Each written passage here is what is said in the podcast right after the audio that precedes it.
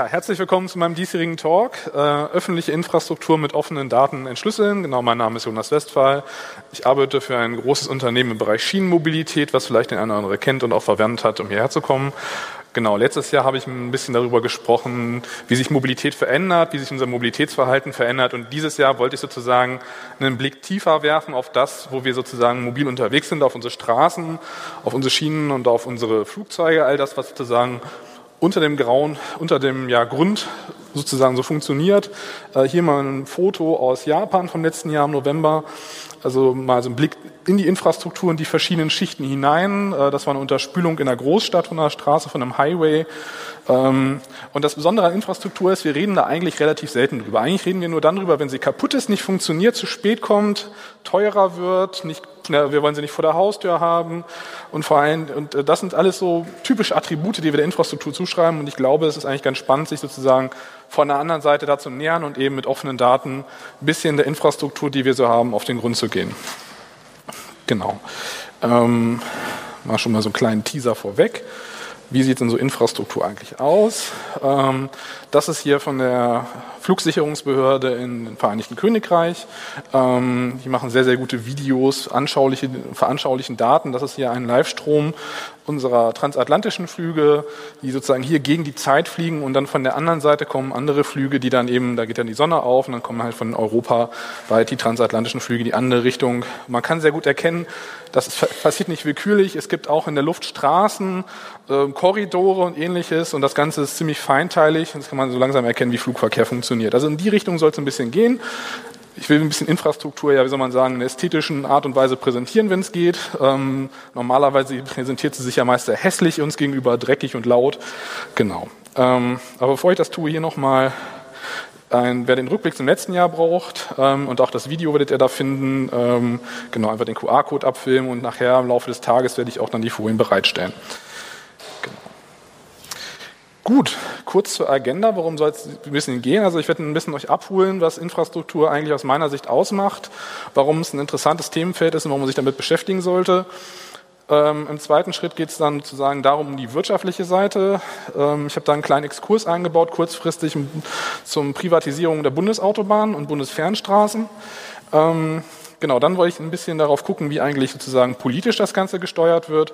Ähm, da gibt es eben so eine Inspire-Richtlinie von den, ähm, ja, von den europäischen Staaten, das sehr spannend ist. Also die EU-Kommission hat da relativ früh das Parlament angefangen sozusagen zu regulieren und auch gute Dinge gemacht. Genau, und dann habe ich euch ein paar konkrete Projekte mitgebracht. Äh, eins von mir, das Eisenbahnnetz in Deutschland mal visualisiert. Ähm, dann gucken wir uns Taxis in Peking und New York City an, ein bisschen den Flugverkehr und zum Schluss den ÖPNV in Helsinki. Und dann wollen wir nochmal einen Ausblick machen. Da geht es ein bisschen auch darum, welche Methoden aktuell unterwegs sind und genau, was so am Kommen ist. Genau, kurzer Überblick. Ähm, ich glaube, das Foto kennt eigentlich fast jeder. Das ist aus dem BER. Das ist eine ZDF-Reportage, die zwei Jahre alt ist. Seitdem hat sie nicht viel getan. Es ist im Prinzip, habe ich mal überschrieben, das ganze Infrastruktur ist ein undankbarer Job mit Aufmerksamkeitsdefizit. Und wenn die Aufmerksamkeit kommt, dann kommt sie aber sowas von geballt, dass man, ja, da haben relativ viele investigative Journalisten vor der Tür oder am Flughafen oder am Rohbau. Ähm, hier mal so ein paar klassische Attribute zur Infrastruktur, die, die immer wieder auftauchen. Also erstmal Infrastruktur ist von sich aus gesehen ein mega komplexes Objekt. Ähm, Verkehrsströme, Autobahnkreuze, von unten sieht das alles klein aus, aber erst aus der Luft erkennt man wirklich, welche Zusammenhänge es da gibt. Das Ganze ist mega teuer, was wir da sehen. Ähm, der Unterhalt kostet die Planung, der Bau. Ähm, allein die Planungskosten sind bei Infrastrukturprojekten mittlerweile gewaltig, allein deswegen, weil wir einen Haufen von Umweltmaßnahmen richtigerweise natürlich beauftragen müssen als Infrastrukturanbieter. Ähm, dann gibt es noch weitere Attribute, schmutzig und laut, also niemand möchte es vor der Haustür haben. Und wenn wir über Infrastruktur reden, ist es meist relativ langwierig. Ähm, das ist ein großes Problem bei diesem Themenfeld, insbesondere wenn man die politische Dimension von Infrastruktur sich anschaut. Politik funktioniert in Legislaturperioden und in Wiederwahlen. Infrastruktur funktioniert von der Planung bis zum Bau, je nachdem, was man für ein Objekt hat, teilweise 30, 40 Jahre. Äh, das widerspricht eigentlich der kompletten politischen Logik. Selten hat man die Gelegenheit als Politiker das einzuweihen, was man vorher beauftragt, geplant und auch bezahlt hat äh, mit Steuergeldern. In der Regel ist es so, dass man eigentlich nur einen Spatenstich macht und dann passiert erstmal viel, lange Zeit nichts. Und der Spatenstich alleine, dem geht schon ein langes Planfeststellungsverfahren voraus. Das heißt, Infrastruktur hat eine langlebige Komponente, eine langwierige Komponente und die widerspricht so ein bisschen den Zyklen dessen oder derjenigen, die eigentlich sozusagen für die Infrastruktur zuständig sind. Und dann ist sie aber kritisch und ich habe klein runtergeschrieben, aber langweilig. Ähm, so ein typisches Attribut. Ähm, wenn sie kaputt geht und hier der Strom ausgeht, dann ähm, wird es das auffallen, aber im Prinzip ist sie trotzdem immer so ein bisschen unter dem Radar. Genau, ja. Hier nochmal sozusagen kurz zusammengefasst. Also wenn sie da ist und funktioniert, interessiert sie niemanden, die Infrastruktur. Wenn sie marode ist und immer noch funktioniert, eigentlich auch keinen. Ähm, wenn sie wirklich kaputt ist, dann regen sich alle auf. Dann kommt der Shitstorm angeschossen. Äh, wenn sie dann geplant wird, will es niemand vor der Haustür haben, bezahlen will es auch keiner. Und ähm, ja, interessieren tut es dann eigentlich auch keinen, wenn es wieder funktioniert. Das ist so ein bisschen undankbar. Musterbeispiel dafür, einfach mal herausgegriffen, hier der BER, eine aktuelle Umfrage zum BER. Ähm, da muss ich nicht viel zu sagen, da wird schon viel gelacht. Also spannend finde ich nicht nur, dass irgendwie ein Viertel sagen, dass sie die äh, jeder, jeder Vierte glaubt mittlerweile in Deutschland, dass dieser Flughafen nie eröffnet wird. Und wenn man sozusagen zusammenrechnet mit dem weiteren Viertel, das sagt, es wird später als 2021 eröffnet, äh, dann haben wir mehr als die Hälfte der Deutschen, die meinen, dass, das den, dass wir das in den nächsten drei Jahren nicht mehr erleben werden, dass dieser Flughafen irgendwann nochmal abhebt. Ähm, das ist so ein Paradebeispiel von ja, schwieriger Politik mit Infrastruktur. Der Flughafen wurde von vornherein viel zu klein konzipiert. Selbst wenn er pünktlich eröffnet worden wäre, da ist irgendwie schon der doppelte, dreifache Konjunktiv dabei, selbst wenn das alles eingetreten wäre, wäre, dann wäre er in dem Moment, in dem er aufgemacht hätte, Menschen transportiert hätte, eigentlich schon völlig unterdimensioniert, zumal man ja Tegel gleichzeitig hätte zumachen müssen. Also das ja, das ist das Problem der Infrastruktur. Hier hat man leider immer das Best-Case-Szenario angenommen und nie das Worst-Case-Szenario. Das ließ sich politisch auch besser vermitteln. Lieber drei, vier Milliarden als vielleicht 20, kommt einfach besser rüber. Genau, und jetzt ähm, gleich das glatte Gegenteil. Das ist so ein kleiner Exkurs, den ich eingebaut habe, bevor wir dann in die einzelnen Beispiele von Datenvisualisierung gehen habe ich mal mitgebracht die Cash Cow. Ich habe es mal genannt, schöne Autobahn haben Sie da. Das wäre doch jammerschade, wenn der etwas zustößt. Ähm ja, da gibt es aktuell so einen Gesetzentwurf, der völlig unter dem Radar meiner, meines Erachtens äh, sendet, denn eigentlich ist es eines der größten Projekte der Großen Koalition und auch eines der nachhaltigsten, mit dem wahrscheinlich abzusehen politisch, haushalterisch zumindest dem größten Impact dieser Legislaturperiode und wahrscheinlich auch von vielen weiteren. Und trotzdem gibt es eigentlich keinen Diskurs dazu. Ähm, ich habe deshalb das hier mal rausgegriffen. Im Prinzip geht es darum, die gesamte Infrastruktur des Bundes in Form von Autobahnen und Fernstraßen in eine privatrechtliche Struktur zu überführen, eine Infrastrukturgesellschaft. So viel ist klar, also das ist sozusagen steht im Gesetzentwurf drin und schwierig ist sozusagen hier auch dann die konkrete Auslegung. Was will man eigentlich damit anfangen? Was will man damit bezwecken? Also SPD sagt ja Infrastrukturgesellschaft, ja bitte, äh, Maut nein und privatisieren nicht. CDU sagt also doch bitte mit privatisieren und CSU sagt irgendwie mit allem ja. Das ist, zeigt schon, wie krude das Ding ist, ähm, ist nicht richtig greifbar. Ähm, Hintergrund ist vielleicht auch ganz spannend hierzu, wer hat sich denn eigentlich das ausgedacht? Hat jemand eine Vermutung, wer auf die Idee kam, das Ganze auszugründen? Also ich kann es direkt lösen. Die Idee hatte die Finanzindustrie. Ähm, es wurde eine Expertenkommission eingesetzt, damals von Sigmar Gabriel als Wirtschaftsminister im August 2014 zur Stärkung von Investitionen in Deutschland. Da hat man gleich das Ziel vorweggenommen, also nicht Fragezeichen, sondern man wollte sie stärken.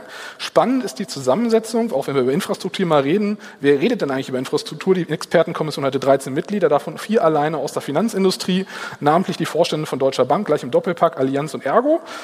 Ähm, den Rest, restlichen Plätze haben sich dann Wirtschaftsverbände, zwei, drei Gewerkschaften und die Wissenschaft geteilt. Ähm, also allein die Mehrheitsverhältnisse in dieser Kommission waren ziemlich klar. Und dann gibt es ein interessantes Statement äh, von der Allianz. Wenn wir Eigenkapital einsetzen, erwarten wir uns schon etwa 7% Rendite, gern auch mehr bei riskanteren Investments, was hier in diesem Zusammenhang ganz spannend ist. Und warum ist Infrastruktur so spannend und warum ist dieses Thema so spannend? Weil es um richtig viel Geld geht. Ähm, ich habe mal eine Grafik hier mitgebracht. Und zwar das links die kleine Säule, die sehr kleine Säule, das ist das, was wir jährlich in Infrastruktur in Bundesautobahnen investieren. Im Bundeshaushaltsplan sind da etwa fünf bis sechs bis sieben Milliarden Euro so vorgesehen, Pi mal Daumen, das ändert sich halt je nach Jahr und äh, was weiß ich, Gezeiten. Ähm, eigentlich investieren, sagt man mittlerweile volkswirtschaftlich, um die Substanz zu erhalten, dass also nicht die Brücken und all das wegrostet und auseinanderbröselt, müsste man eigentlich das Doppelte, so etwa um die 14 Milliarden. Ja, und wenn man den Substanzerhalt der heutigen Substanz machen möchte, dann müsste man im Prinzip 15 Jahre etwa investieren, um in den Stand zu kommen, als das Ganze neu gebaut worden ist. Das wäre dann so ein Gesamtinvest von etwa 210 Milliarden Euro, je nach Schätzung. Ähm, da kann man sich schon ausrechnen, welche Dimensionen wir hier reden. Und jetzt hier mal der Anlagenwert abgetragen auf der rechten Seite. Das sind verschiedene Schätzungen. Das Problem ist auch hier, Open Data gibt es da nicht. Das sind alles willkürliche Schätzung, würde ich mal ganz böse sagen. Wie viel der Kilometer Autobahn kostet, wir wissen es nicht. Es verrät auch keiner. Wir wissen nur, dass wenn Autobahnen privatrechtlich betrieben werden, das gibt es in Deutschland mehrere, mittlerweile etliche davon, dann kostet das etwa Verwaltung im Vergleich zu öffentlich-privaten Partnership das Vierfache beim privaten Partnership zur öffentlichen Verwaltung. Also die arbeiten viermal ineffizienter als die staatlichen Organe bei der ja, Beseitigung von Schäden und beim Ausbau. Also das ist eine Vervierfachung der Kosten. Ähm, jetzt kann man da ja mal den Anlagewert sich anschauen. Äh, Bundesautobahn etwa zwischen 100 und 180 Milliarden allein der Anlagewert, der Vermögenswert. Da kommen halt noch die Unterhaltungskosten dazu von 200 Milliarden und die Bundesautobahn, äh, Bundesstraßen, da gibt es eine Schätzung von Gemeingut.org, sonst ist da gar nichts zu finden, etwa bei 250 Milliarden Euro.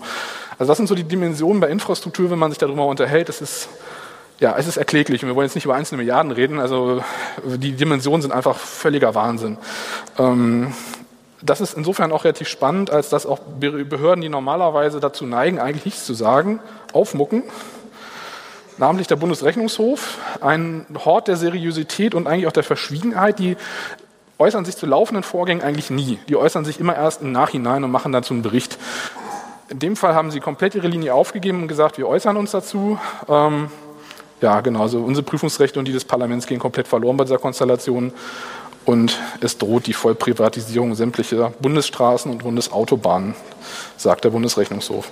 Also das ist ein bisschen sozusagen der Impact der politische. Ich will jetzt auch den Diskurs kurz beenden und dann sozusagen nochmal in das Thema Daten einsteigen. Jedenfalls, wen es interessiert, ich habe auf Frag den Staat eine Anfrage gestellt. Es gibt mehrere Geheimgutachten, von die Alexander Dobrindt in Auftrag gegeben hat, unter anderem bei PwC und einer komischen Anwaltskanzlei.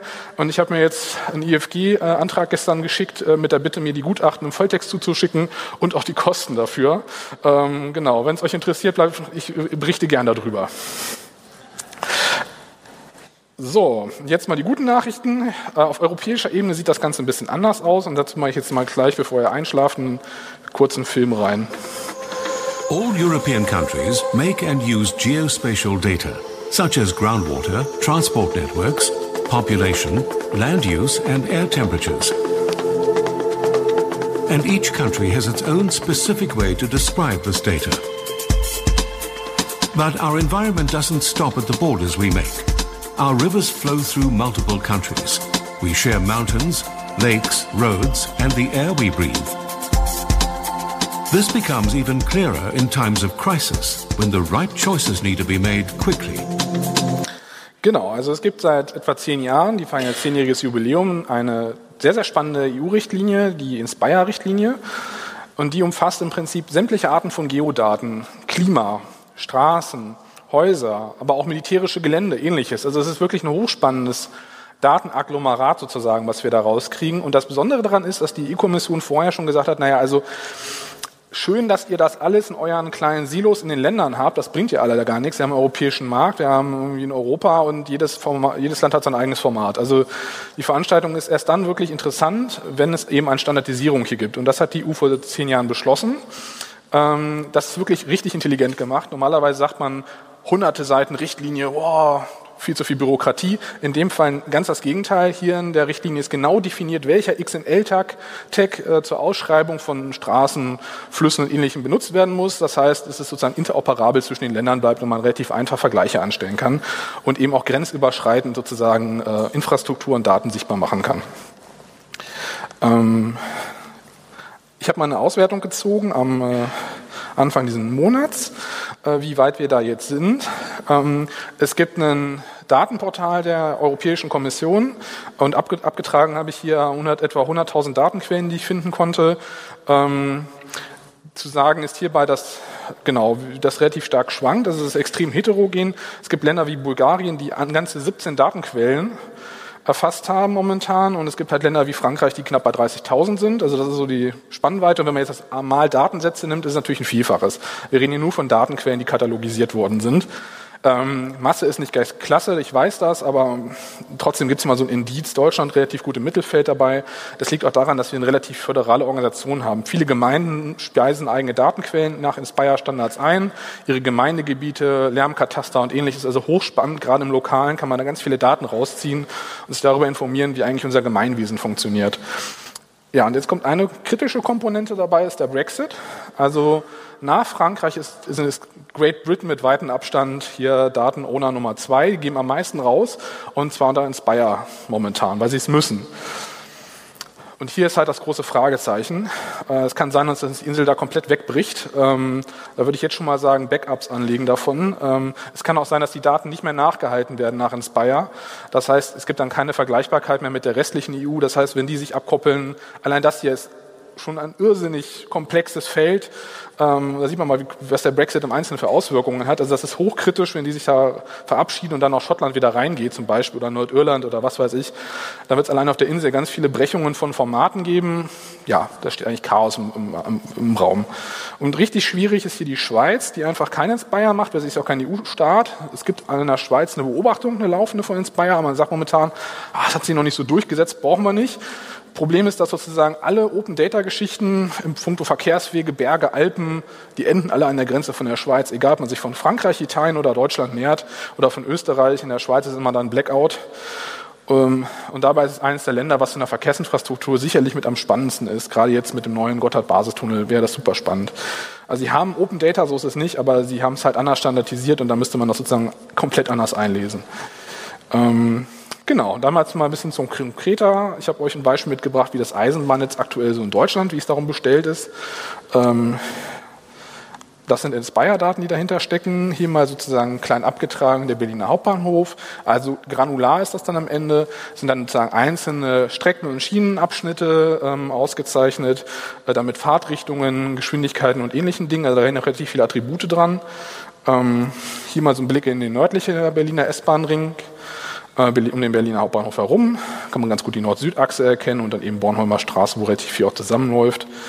Ähm, deutschlandweit, die Grafik ist jetzt nicht so scharf, überspringen wir direkt. Gehen wir mal in eine andere rein, die ich viel spannender finde. Elektrifizierungsgrad kann ich aus den Daten nämlich auch herausmessen. Das mal gemacht. Weiß ist nicht elektrifiziert, ist Diesel. Rot ist elektrifiziert. Da würde man jetzt nicht unbedingt bei einer Industrienation drauf kommen, dass wir so wenig Elektrifizierungsgrad haben. Aber es ist tatsächlich so, die Nebenstrecken und ähnliches, und das ist jetzt nur das hier abgetragen sozusagen das Streckennetz der Deutschen Bahn AG, der DB Netz AG in dem Fall. Ähm, die ganzen Nebenstrecken von einzelnen Eisenbahninfrastrukturunternehmen, die sind, kommen dazu noch und die sind weitestgehend gar nicht elektrifiziert. Also das nochmal, wenn man die jetzt zurechnen würde, würde sich die Prozentsatz etwa 60, 40 hier nochmal verändern. Ich habe das jetzt auch mal abgeglichen. Es gibt aktuell im Bundesverkehrswegeplan und eine EU-Studie, das kommt so ganz gut hin mit meinen Daten hier. Sieht eben auch so von Sylt bis ähm, runter nach Garmisch, soweit haben wir Daten. Auch ganz spannend in dem Zusammenhang, will ich euch auch nicht vorenthalten, die Geschwindigkeiten, mit denen wir so fahren könnten im Netz. Ähm, also hier die Höchstgeschwindigkeiten, die gelben Äste, die man da sieht, die sind tatsächlich dann so um die 300 km/h ausgebaut. Ähm, auch das lässt sich aus den Daten sehr gut herauslesen. Ähm, ich hatte ja versprochen, auch ein bisschen was zur Methodik zu sagen. Äh, das hier sind Inspire-Daten in XML. Und die kann man eben über eine Datenbank relativ praktisch auslesen und mit dem GIS-System dann halt visualisieren. Anderes Beispiel, Taxis in Peking und New York City. Äh, da gucken wir uns mal an, das ist jetzt Peking, ähm, Taxiverkehr mit GPS-Daten. Sozusagen einzelne Elemente sind tatsächlich Taxis an einem Mustertag ähm, aus einer University of Michigan gemacht worden, dieser Visualisierung. Da passiert dann so jetzt 6 Uhr, 7 Uhr langsam sozusagen, es ist jetzt Peking mit Gesamtverkehr drumherum, äh, auch das äh, suburbanen Gebiet und man sieht so ab 6, 7 Uhr, dann, dann geht das halt in die, auch in die Suburbs raus. Ähm, auch spannend, äh, hier war eine, eine IFG-Anfrage in New York, die äh, sozusagen die treibende Kraft, also man sieht mal, wenn man spannende Daten rausgibt, dann kommen auch spannende Applikationen heraus. Hier kann man einem einzelnen Taxifahrer folgen und zwar auch gucken, wie viel der, nicht nur die Route sich anschauen, sondern wie viel Fahrgäste er hat und wie viel Umsatz er gerade macht. Ähm, also das kann ich wirklich nur empfehlen, das ist echt sehr, sehr spannend, äh, auch spannend, wie die so durch New York durchgurken. Ähm, also kann ich wirklich empfehlen. Und wenn man einmal Daten herausgegeben hat, dann wird es noch spannender. Hier zum Beispiel, das haben dann die Leute von Uber gemacht, die haben sich dieselben Daten geschnappt und gesagt, okay, wir legen da nochmal so ein 3D-Netz durch und äh, veranschaulichen das mal ein bisschen anders. Und das Tolle hier dran ist, diese Daten, die wir da sehen, sind alle frei und open. Auch die ganze Skyline von New York hat die Stadt New York Gott sei Dank unter einer freien Lizenz veröffentlicht. Die sind in OpenStreetMap drin. Das ist wirklich grandios. Ähm, man kann mit den Daten richtig tolle Dinge machen. Das sieht man hierbei. Flugverkehr. Hatten wir vorhin schon mal so eine Animation gesehen. Hier mal ein statisches Beispiel. London Heathrow. Das sind tatsächlich auch offene und freie Daten aus dem Open Sky Network. Ähm, von Uber in dem Fall auch visualisiert. Uber hat ja gesagt vor ein paar Jahren, eigentlich haben wir nur ein Kapital, das sind unsere Daten. Also ist weder die Software noch der Vertrieb noch die Marke, das ist für uns alles irrelevant. Wir machen eigentlich nur Datengeschäft und wir visualisieren die clever, haben ein riesen Team dafür und das kommt eben dabei raus. Die haben eigentlich Frameworks produziert, die Open Source sind, eben um solche schöne Grafiken zu machen. Ähm, das zeigt eben auch, warum das Thema so spannend ist. Und ja, man kann echt auch sagen, da ist eine gewisse Ästhetik dabei. Genau, hier mal ein Blick nach Helsinki, das ist sogar animiert, das ist der öffentliche Nahverkehr in Helsinki. Ähm, die Filmmusik müsst ihr euch dazu denken. Genau, also Tram, Train, Bus und Metro. Und da sieht man so ein bisschen hier sozusagen einfach nur eine Fahrplanvisualisierung. Also da war ein öffentlicher Fahrplan dahinter, ist relativ bekannt auch mittlerweile als Beispiel, hat auch schon ein paar Jahre auf dem Buckel. Ähm, und auch selbst die Satellitenkarte dahinter, die haben die Finnen Gott sei Dank auch unter einer freien Lizenz herausgegeben, sodass ich das hier ohne Probleme zeigen darf. Und hier mal sozusagen gesamtgalaktisch Helsinki, wie Verkehr funktioniert. Das ist einfach super, super schön und spannend. Ähm, genau. Kurzen Ausblick, wie geht die Sache weiter? Ähm, wir haben vorhin ein bisschen was bei der Open Knowledge Foundation über Sensordaten gehört. Da schließe ich auch an und sage, das ist eigentlich hochspannend. Hier kann man sich auch dann nachher über die datenschutzrechtlichen Implikationen, weil das personenbezogen definitiv ist, natürlich Gedanken machen, aber es ist zumindest mal interessant. Es gibt einen äh, OpenCV, das ist ein relativ weit entwickelter Code, um Dinge zu visualisieren, also visuelle Dinge zu erfassen, automatisiert. Und ähm, damit kann man Autos und Fahrzeuge sehr gut zählen. Ähm, man kann auch sozusagen unterschiedliche Fahrzeugtypen erfassen und Größen. Das kann man sehr, sehr weit treiben mit Geschwindigkeiten und ähnliches. Damit ist sozusagen wirklich eine Verkehrszählung von jedermann möglich. Also wer sich interessiert, wie der Durchgangsverkehr in der Straße ist, in seiner, der kann sich eine Webcam dahinstellen und tatsächlich mit dem Open Source Code arbeiten und ziemlich gut eine Zählung machen. Ähm, das ist also wirklich Daten im Eigenbetrieb. Und das ist auch Daten im Eigenbetrieb, do it yourself. Das ist eben sozusagen wirklich spannendes Projekt von der Open Knowledge Foundation und von vielen anderen. Äh, eben Feinstaub in unseren Städten in Stuttgart entstanden, wo auch sonst, im Mecker des Feinstaub. Und äh, man kann sich das selber aufs Dach setzen und einfach mal messen, wie viel Feinstaub wir wirklich in der Atmosphäre haben und vor, vor unser, in unserer Nase und in unseren Lungen. Ähm, genau, hier mal so ein bisschen trockener. Ähm, was gerade im Kommen ist, sozusagen als genereller Trend, sozusagen auch eine ähm, Volkswirtschaften ist, oder eine Wirtschaftswissenschaft ist eben, dass man hingeht von, weggeht von den großen Modellen, eher hingeht zu sagen, wir machen kleinste Agenten, gucken uns Einzelobjekte an, individuellen Betrachtungsweisen auf Individualverhalten und simulieren das halt. Früher gab es halt einen relativ komplexen Ablauf von Verkehrserzeugung und so weiter und so fort. Steht da alles dran, kann man nachlesen. Heutzutage geht man hin und simuliert wirklich auf Nano, auf kleinster Ebene, Mikroebene einzelne Personen in ihrem sozusagen Weg durch Berlin oder hierher und äh, mit Hilfe von OpenStreetMap kann man dann auch wissen, zum Beispiel, wie viele Kapazitäten eine Straße hat. Wie viele Autos passen da durch pro Stunde? Wann staut es sich? Werden die Menschen und Objekte, die Agenten, dann die sogenannten an anderen Fahrtweg nehmen? All das lässt sich sehr, sehr gut simulieren. Genau. Und ähm, am Ende kommt dann auch schöne, schöne, schöne Visualisierung da heraus. Hier mal ein Beispiel für Berlin. Das starte ich jetzt mal. Genau. Also ähm, da gibt es eine, eine, also eine TU Berlin und auch an der ETH Zürich einen spannenden, zwei spannende Lehrstühle, die das halt vorantreiben, das Simulieren dieser Daten. Und da gibt es eben auch ein kleines Startup, was sich da ausgegründet hat. Ähm, die produzieren solche tollen Grafiken, kann ich auch wirklich nur empfehlen.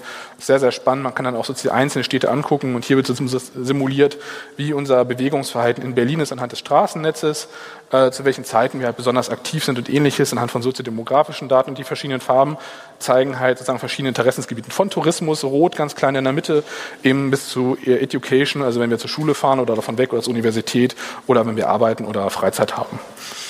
Also das ist sozusagen, hier ist jeder einzelne Punkt ein einzelner Agent und das Ganze wird dann eben über eine Stadt simuliert. Genau, wo geht's weiter, die Reise? Richtig spannend, äh, Udacity, ähm, der Anbieter in den USA sozusagen für Bildung mittlerweile. Die bieten ja diese Micro-Certifications an und das sind ja sehr erfolgreich, arbeiten engst mit Google zusammen. Die haben gesagt, okay, wir gehen noch einen Schritt weiter. Wir wollen nicht nur die Infrastruktur sozusagen demokratisieren oder das Wissen darüber, sondern auch das, was obendrauf fährt. Und die haben gesagt, okay, wir bauen jetzt einfach mal ein Open Source Self-Driving Car und wenn die das sagen, ist es nicht lächerlich. Ja, also das ist einfach mal ein Unternehmen mit so viel Power und so viel Venture-Kohle im Hintergrund. Die, wenn die es sagen, dann meinen sie es auch wirklich so. Ähm, und sie haben da gerade mehrere hunderte Gigabyte an Daten released, um eben sozusagen Menschen aufzufordern, Entwicklern und das auch gefördert sozusagen. Äh, wir wollen halt verschiedene Arten von äh, Simulationen dazu haben und sie haben aus den echten Projekten, die sie hatten, sie hatten ein paar Testkarren in Kalifornien rumfahren lassen, deren gesamten Daten, also die sozusagen die Radardaten auf diesen Fahrzeugen, ähm, aber auch das, was sie fotografiert haben, oben mit diesem Turm, alles komplett Open Source und öffentlich frei verfügbar. Kürzlich erst online gestellt. Also super spannend. Ja, damit auch schon zum Fazit. Ähm, also ich glaube, was ein bisschen klar geworden ist, wir brauchen viel, viel mehr offene Daten. Ähm, wir brauchen bessere, verständlichere Software und Formate, um den Datenschatz, den wir da eigentlich haben, zu heben. Momentan ist das halt viel zu komplex und es sind ein, einige wenige, die damit arbeiten können, aber in der Masse ist es überhaupt noch nicht funktionsfähig. Ja, wir brauchen mehr grenzüberschreitende Projekte, das ist ganz klar, gerade in Europa enden die unsere ganzen Studies eigentlich auch in der Verkehrswissenschaft immer am ja, Gartenzaun. Das ist eigentlich falsch grundsätzlich. Ähm, wir brauchen auch Tools, die sozusagen uns ermöglichen, europaweit Daten zusammen zu aggregieren. Ja, Inspire-Daten hoffentlich weiterhin in UK. Da kann man wirklich nur hoffen, dass die eine weise Entscheidung treffen, äh, zumindest dabei dieser Richtlinie zu bleiben und die nicht deren Geltungsbereich zu verlassen. Das wäre wirklich schade, weil aktuell ist es Recht in UK und äh, es könnte uns um die Ohren fliegen. Schweiz, Island, Norwegen wäre toll, wenn sie dabei sind und ja, Bulgarien und Rumänien mit 20 Datenquellen aktuell, das scheint auch ausbaufähig zu sein im Bereich Transparenz, gerade auch wenn es um Infrastruktur und auch Vermögen geht, da ist das ja dann auch gerade in Osteuropa immer ganz interessant, sich das anzuschauen. Ja, wir brauchen auf jeden Fall mehr Aufmerksamkeit für Infrastruktur. Dafür soll dieser Talk ein bisschen sorgen und bessere Narrative, um das zu erklären, was da passiert. Äh, wir müssen das transparenter machen und auch erlebbarer. Genau. Und was mir persönlich wichtig ist, wir brauchen in Deutschland eine langfristigere Infrastrukturpolitik. Die Schweizer machen das davor, die arbeiten an einem Konsensprinzip, die diskutieren das halt länger aus. Dann hält man sich aber auch dran und wirft es nicht alle Nase lang, wenn man gerade irgendwas Schönes Neues bauen will und was eröffnen möchte, was über den Haufen ist, das, was vorhanden ist, sondern da braucht man einfach einen längeren Durchhaltevermögen, längeren Atem. Genau. Und ganz wichtig ist, das fällt mir immer auf, so im Bereich Open Data und KI, da sagen ja auch ganz viele, das da passiert nicht so viel. Ich finde, da passiert wahnsinnig viel. Der Datensummit im Verkehrsministerium war super spannend. Aber Datenhacker, dazu gehöre ich auch, wir kippen unsere, wir nehmen Daten und dann kippen wir da eine Applikation drauf und dann sagen wir, jo, das passt. Und dann sagen alle und? Und dann sagen wir, nee, das ist nicht unsere Zuständigkeit, wir haben es ja programmiert. Und sozusagen die Transmission von einem tollen Case in einen echten Business Case, die fehlt häufig. Und hier sind wirklich Milliarden Euro zu heben. Und es wäre schade, wenn das nur die Industrie, womöglich die Finanzindustrie am Ende tut. Genau, und ich glaube auch nach dem Vortrag ist klar geworden, dass Infrastruktur durchaus ästhetisch sein kann. Genau, damit vielen Dank für die Aufmerksamkeit.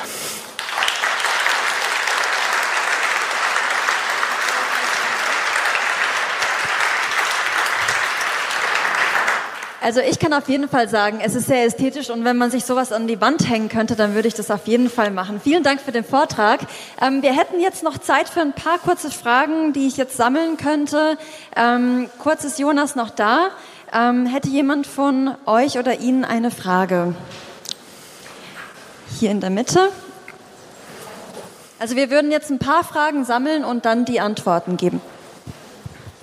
Ja, so. Hallo, ich hätte gerne noch mal gewusst, diese Schweizer, dieses Schweizer Start-up, was diese Visualisierung über zum Beispiel Berlin gemacht hat, diese Datenvisualisierung, mhm. wie heißen die? Wie finde ich die?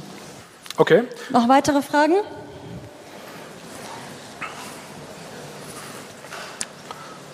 Fragen, Fragen, Fragen. Ich würde gerne wissen, ob die äh, Inspire-Daten, gibt es da eigentlich irgendeinen Hebel, wenn ich weiß, meine Kommune hat irgendwie Baumkatasterdaten zum Beispiel, kann ich die irgendwie, mhm. naja, dazu zwingen, die zu veröffentlichen? Mhm. Okay, ich glaube, wir machen mal die zwei Fragen. Genau. Ich kann, kann gerne schon mal die ersten Fragen beantworten. Also das Schweizer Startup wird umgeschrieben, No Soons geschrieben. Senoson ähm, ist zu finden, muss man einfach googeln unter den Stichwörtern Matsim. Ähm, sehr spannender Laden. Ähm, genau, das heißt, da findet man relativ viel im Internet und auch diese Visualisierung. Äh, zu der zweiten Frage kann ich auch gerne antworten. Es gibt ja von der EU-Kommission diesen besagten Open Data Katalog mit Inspire-Daten und da findet man auch sozusagen für Gemeinden und kleinere sozusagen Agglomerationen und ähm, Schnitte Daten und kann dann eben sich unter anderem Lernkataster und ähnliches angucken. Äh, da gibt es eine Volltextsuche. Ähm, ich bringe nachher die Folien online und da ist auch ein Link dann dabei. Okay, gut, dann, äh, dann vielen Dank. Ich denke, wenn, wenn Sie noch Fragen haben, dann fangen Sie einfach Jonas ab. Nochmal herzlichen Applaus.